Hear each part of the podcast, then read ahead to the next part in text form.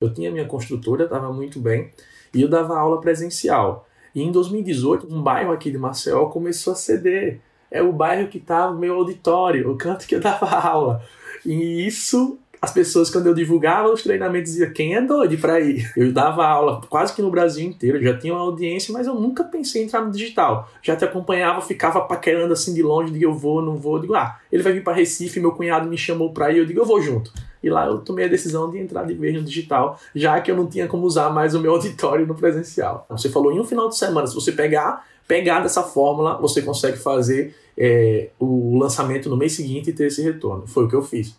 No, eu entrei em junho, em julho eu fiz o primeiro semente, seguindo a fórmula certinha. E o primeiro semente que eu entrei em 2018, eu investi 3 mil reais, voltou 18 mil. Aí eu fiz o segundo lançamento só no ano seguinte, em 2019, em março.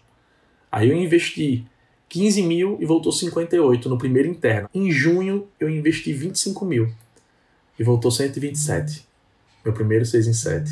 Eu achava que era difícil sair do 6 em 7 e fazer o múltiplo. Quando foi em, em janeiro desse ano, 2021, o negócio parece que dobrou tudo. Eu, o último lançamento que eu fiz foi 270, dois meses depois 227, com o mesmo investimento basicamente, e foi aumentando o número. Janeiro, 160 mil. Abril, 270. Julho, 227. Hoje o digital é algo que está presente mais do que tudo, porque eu descobri que ele traz mais obra para mim porque as pessoas conhecem o Felipe do digital e vem serviço. Eu nunca imaginei que eu ia fechar uma obra de meio milhão pelo Instagram.